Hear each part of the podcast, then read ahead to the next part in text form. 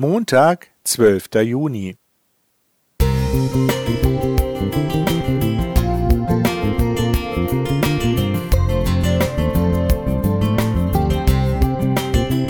Ein kleiner Lichtblick für den Tag.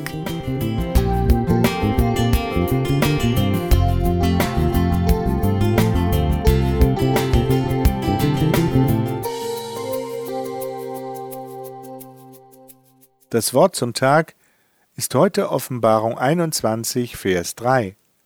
Siehe da, die Hütte Gottes bei den Menschen, und er wird bei ihnen wohnen, und sie werden seine Völker sein, und er selbst, Gott mit ihnen, wird ihr Gott sein. Unter so unzählbar vielen Sonnensystemen wirkt unser Planet Erde verschwindend klein, und die Menschen, die diesen Planeten bewohnen, du und ich? Was und wer sind wir noch in diesen nicht messbaren Weiten?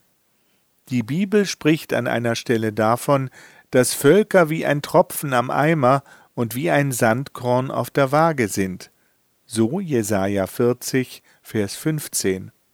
Und David stellt in Psalm 8 folgenden Vergleich an.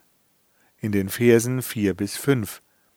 Ich bestaune den Himmel, das Werk deiner Hände, den Mond und alle die Sterne, die du geschaffen hast. Wie klein ist da doch der Mensch, wie gering und unbedeutend. Und doch gibst du dich mit ihm ab. Wir sind in den Augen Gottes sehr wertvoll.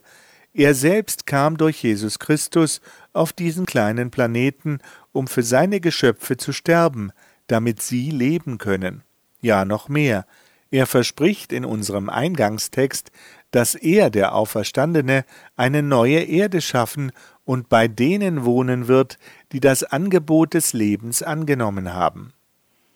Wer mit dieser Hoffnung leben kann, der wird sich nicht wie ein Tropfen oder Sandkorn vorkommen, er darf sich als vollwertiger Sohn oder vollwertige Tochter Gottes angenommen wissen. Mancher hat in seinem Leben schwere und traurige Zeiten erlebt, in denen die Frage nach dem Sinn des Lebens aufkam. Geborgenheit und Zuneigung sind als tiefer Wunsch vorhanden, der in unseren Beziehungen nicht immer Realität ist. Wie kann die Liebe Gottes bei mir Anklang finden? Das Versprechen in unserem Offenbarungstext hat mir gezeigt, dass Gott alles daran setzt, seine Liebe für mich zur echten Lebenshilfe werden zu lassen.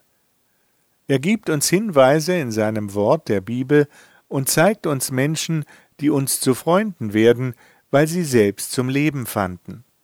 Wenn Gott bei uns wohnen möchte, dann hat er auch Wege, die uns diese ewige Gemeinschaft ermöglichen. Über diese zukünftige Dimension hinaus will er dir jetzt schon die Freude am Leben schenken.